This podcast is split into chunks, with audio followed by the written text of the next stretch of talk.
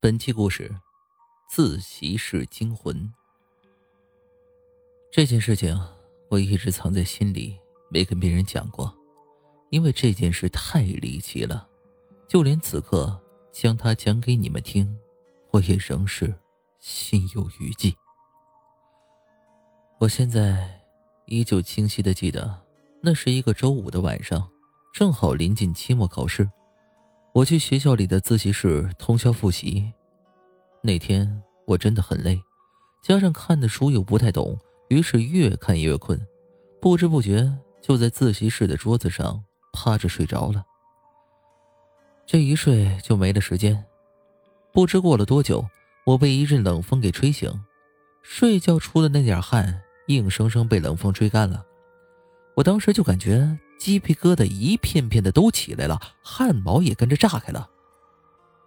我揉着朦胧的睡眼向窗外一瞅，外面什么也看不见。传入鼻子的空气中带着一股很浓的土腥味儿，或许是外面下雨了吧。我抬手一看手表，发现现在已经是凌晨三点多了，教室里的人早都已经走光了。灯在夜色中忽明忽暗的闪着。草草的收拾了一下，我就背着书包准备走人了。刚走到门口，我隐隐约约的听到外队的教室里面有翻书的声音。哎，都这么晚了，还有谁这么用功啊？我操，不会是我们系里那个壮汉吧？我想着就走了进去。教室里黑漆漆的，只有靠窗的那个灯还亮着。灯下的课桌上放着一本书，书页被风吹得哗哗响动着。哎，这是谁扔在这儿的？我忍不住走过去看看，是不是我们系里谁丢的？走到眼前，才发现是一个破旧的日记本。哎，还是走吧。别人的日记最好别看。但走到门口的时候，我忽然想到，窗子明明是关着的，而且我一丝风也没有感觉到，本子怎么会被翻得哗哗响呢？我不由得慌了起来。该不会是见鬼了吧？平时看过那些恐怖故事和电影的情形一下子涌了出来，我觉得空气中的腥味更加浓重了，还有些刺鼻，几乎让人窒息。灯光也晃动的很厉害，我不敢回头看，只好连奔带跑的下到了二楼。这时我的心才稍微安定下来。拐过了楼梯，我发觉。楼道里有一个人影，离我有一二十步远，穿着九七级的校服。哎呀，有人作伴了，太好了！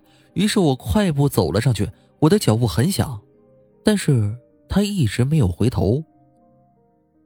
走近了，我发现他是一个很瘦的男生，校服肥肥大大的，很不合身，脚步特别轻，我根本听不到声音。而这时，刚好走到一个昏暗的角落，他突然回头，我看见了一张清秀的脸，只是脸色有些苍白，双目无神，看得出来他的身体很差。我不禁打了个冷战，因为他的笑容特别的奇怪。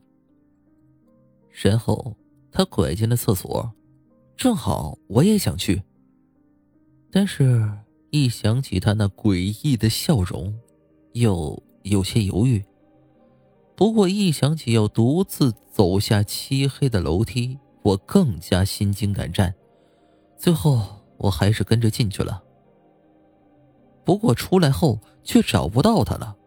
我心想，他不会是走了吧？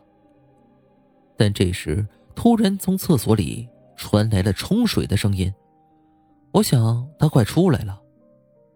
不过，过了很久，我却仍然没有看到个人影，只有哗哗的冲水声在楼道里回响。